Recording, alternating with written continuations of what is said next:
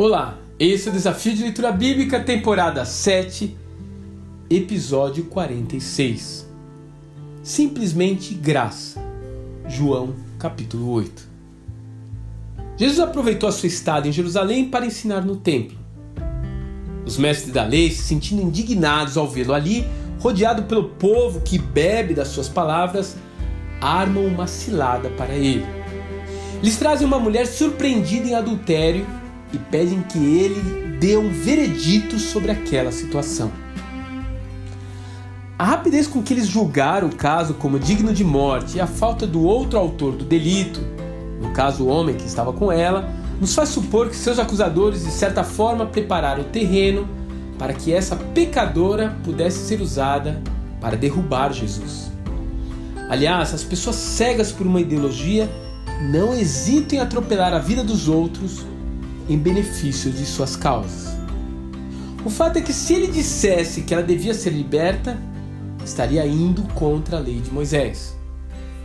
Se por outro lado optassem condená-la, os romanos logo prenderiam, pois ele não tinha autoridade para condenar alguém à morte.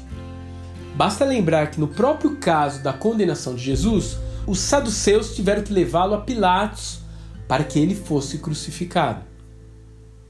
O mestre inicialmente parece ignorá-los. Ele sabe que estão tramando contra ele. Porém, após algum tempo, visto que continuavam a interrogá-lo, ele se levantou e lhes disse: Se algum de vocês estiver sem pecado, seja o primeiro a tirar pedra nela. João capítulo 8, verso 7. Perceba que ele disse apenas se algum de vocês, não todos vocês estivessem em pecado, mas eles não foram capazes de prosseguir com a execução. A bem da verdade, cada um deles tinha motivos para estar ali, no lugar de humilhação ocupado por aquela mulher e ser apedrejado. O mesmo seria válido para nós se estivéssemos presentes naquela cena, não é verdade? Todos pecaram e destituídos estão da glória de Deus, dizem as Escrituras. Romano capítulo 3, verso 23. E por isso mesmo sentimos o gosto amargo da culpa pelos nossos atos pecaminosos. Porém, assim como aconteceu naquele dia no templo, Jesus se levantou a nosso favor. Ele saiu de sua posição de conforto e se expôs, defendendo cada um de nós que poderia ser condenado à morte pelo acusador e nos deu uma nova chance, um recomeço.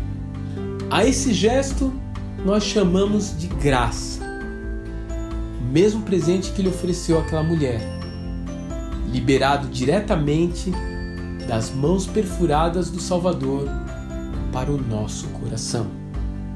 E todos nós recebemos também da sua plenitude e graça sobre graça.